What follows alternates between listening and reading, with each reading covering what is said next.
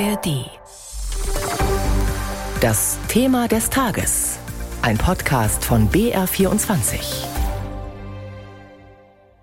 Fast drei Jahre lang hat das Münchner Landgericht versucht, Licht in den Dieselskandal zu bringen. Bei dem Verfahren ging es um manipulierte Autos der Marke Audi.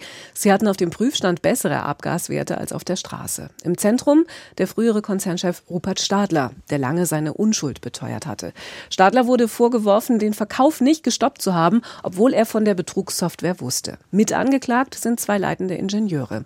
Über den Prozess und die zu erwartenden Urteile Gabriel Wirth. In vielerlei Hinsicht ist dieses Strafverfahren besonders. So muss sich mit Rupert Stadler erstmals der frühere Vorstandschef eines Autoherstellers wegen des Dieselskandals vor Gericht verantworten, wobei, wie der Staatsanwalt in seinem Schlussplädoyer vor ein paar Wochen festhielt, den ehemaligen Topmanager die relativ geringste Schuld in diesem Prozess trifft. Stadler oder Mr. Audi, wie er früher auch genannt wurde, hatte gestanden, nichts gegen den Verkauf illegal manipulierter Fahrzeuge unternommen zu haben, als er 2016 von diesem Skandal erfuhr.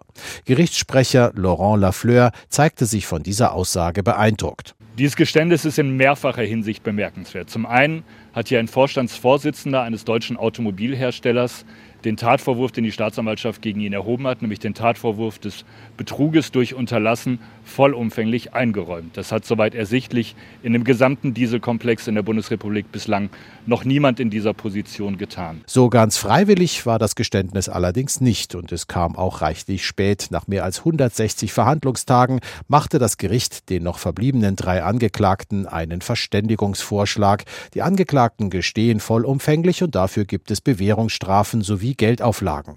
Stadler ging nach anfänglichem Zögern auf diesen Vorschlag ein und ließ sein Geständnis von seinem Verteidiger vorlesen mit vielen Formulierungen wie möglicherweise und ich hab's billigend in Kauf genommen. Auch die beiden anderen Mitangeklagten hatten zuvor schon ihre Schuld eingeräumt. So gab der eine, ein früherer Motorenentwickler, zu, dass er schon bei der Entwicklung gewusst habe, dass die eingesetzten Abschalteinrichtungen nicht gesetzeskonform sein könnten. Auch er kann infolge seines Geständnisses mit einer Bewährungsstrafe rechnen. Eine größere Schuld sehen die Anklagevertreter beim früheren Leiter der Audi Motorenentwicklung, Wolfgang Hatz. Zwar legte auch er ein Geständnis ab und bedauerte, dass er sich seiner Verantwortung entsprechend nicht verhalten hat. Allerdings hat hier die Staatsanwaltschaft eine Verständigung abgelehnt. Sie fordert hier eine Haftstrafe von drei Jahren und zwei Monaten für Hatz aufgrund der früheren leitenden Funktion des Angeklagten, der Schwere der Schuld und des späten Geständnisses. In diesem Fall wird es spannend zu sehen, wie das Gericht hier entscheidet.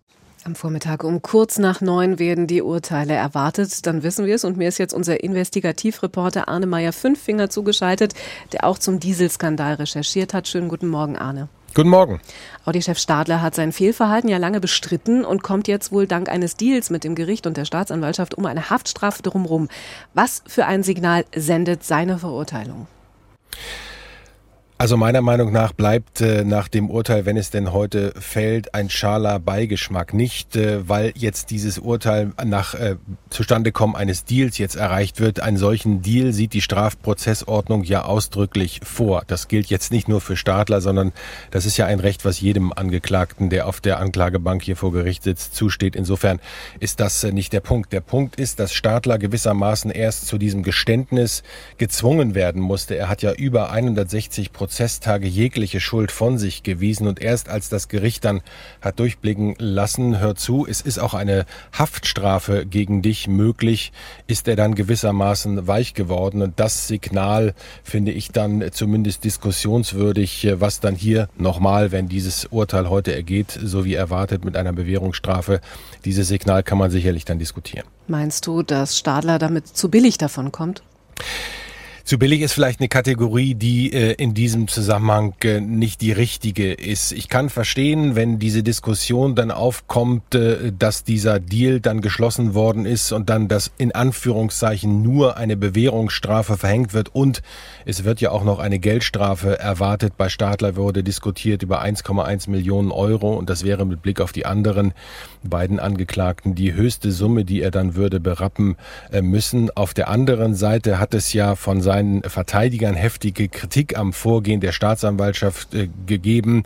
Da war dann die Rede davon, dass die Staatsanwaltschaft mit einem Flammenwerfer äh, vorgegangen sei, dass man da Vorverurteilungen vorgenommen habe. Also unter dem Strich kann man dann durchaus heute sagen, wir sind ja kurz nach neun äh, schlauer, dass keine der beteiligten Seiten zufrieden sein wird. Und mit Blick auf Wolfgang Hatz, das ist ja eben in dem Beitrag von Gabriel Wirth schon klar geworden, ist es ja auch möglich, dass die Staatsanwaltschaft, wenn er eine Bewährungsstrafe bekommen sollte, dann auch noch Revision einlegt, weil sie ja Hatz im Gefängnis sehen will. Also Insofern ist dieser Prozess sicherlich und das Urteil sicherlich heute spannend. Was haben Sie Stadler und seine Mitangeklagten genau zu Schulden kommen lassen? Kannst du das nochmal erklären?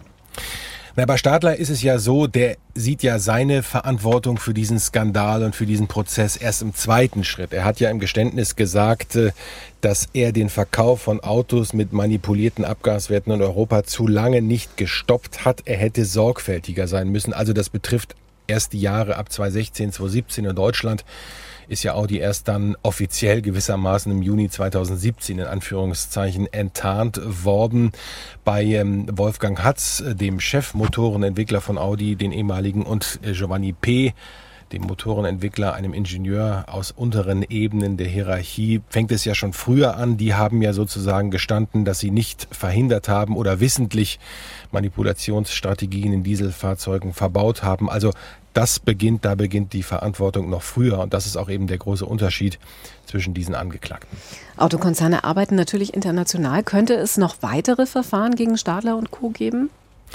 Also es gilt ja der Grundsatz, zumindest mit Blick auf äh, Stadler, keine doppelte Bestrafung für ein und dasselbe Vergehen.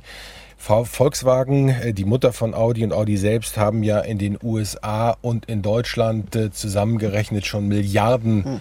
als Strafzahlungen geleistet. Es gibt noch weitere Anklagen gegen andere Audi-Manager. Da sind also noch weitere Verfahren, weitere Prozesse möglich.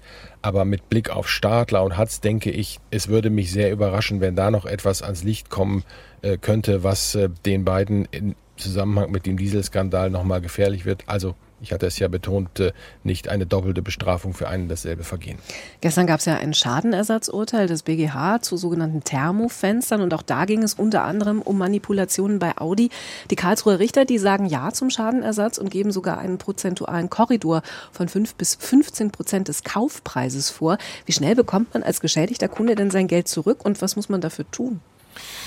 Na, das wird auch lange dauern, weil jeder Kunde muss ja sozusagen individuell seine äh, Schädigung oder dass er von, von dem jeweiligen Hersteller geschädigt worden ist vor Gericht nachweisen. Also man kann jetzt nicht äh, zu jedem beliebigen Hersteller gehen und sagen, hier hör zu, ähm, bei mir ist auch ein Thermofenster verbaut worden, ich hätte jetzt gerne Schadenersatz, beziehungsweise ich hätte jetzt gerne zumindest einen Teilbetrag des Geldes, was ich für das Auto ausgegeben habe, zurück. Also das ist nach wie vor ein aufwendiges Verfahren. Was da passiert ist gestern beim Bundesgerichtshof, der folgt im Prinzip der Linie des Europäischen Gerichtshofs, der da gesagt hat, die Schwelle zu der ähm, Dieselhalter einen Schadenersatz äh, beantragen können oder sie können es zumindest versuchen, ist gesenkt worden. Das heißt nicht, dass da jetzt ein Automatismus besteht und dass jeder jetzt nur noch seine Kontoverbindung angeben muss und sagen muss, jetzt überweist mir mal das Geld auf dieses Konto.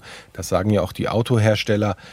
Sie müssen nach wie vor nachweisen, die Halter, dass sie selber persönlich geschädigt worden sind. Da ist auch jeder Einzelfall entscheidend. Die Schwelle, zu der man das versuchen kann, ist nur durch dieses Urteil des Bundesgerichtshofs gesenkt worden. Hallo, wir sind Christian Schiffer und Christian Sachsinger und wir machen den Tech-Podcast Umbruch. Wir erklären, was hinter ChatGPT steckt und lassen die KI das Abitur schreiben. Wir zeigen, wie man sein Haus oder seine Wohnung am besten vernetzt. Oder was unsere Autos alles über uns wissen. Wir reden über Blockchain, Bitcoin, Quantencomputing, Virtual Reality, DALL-E. Wir erklären die großen IT-Themen und zwar so, dass alle es verstehen. Chatbot, Stable Diffusion und Computerspiele. Genau auch über Computerspiele. Umbruch gibt's alle zwei Wochen in der ARD Audiothek.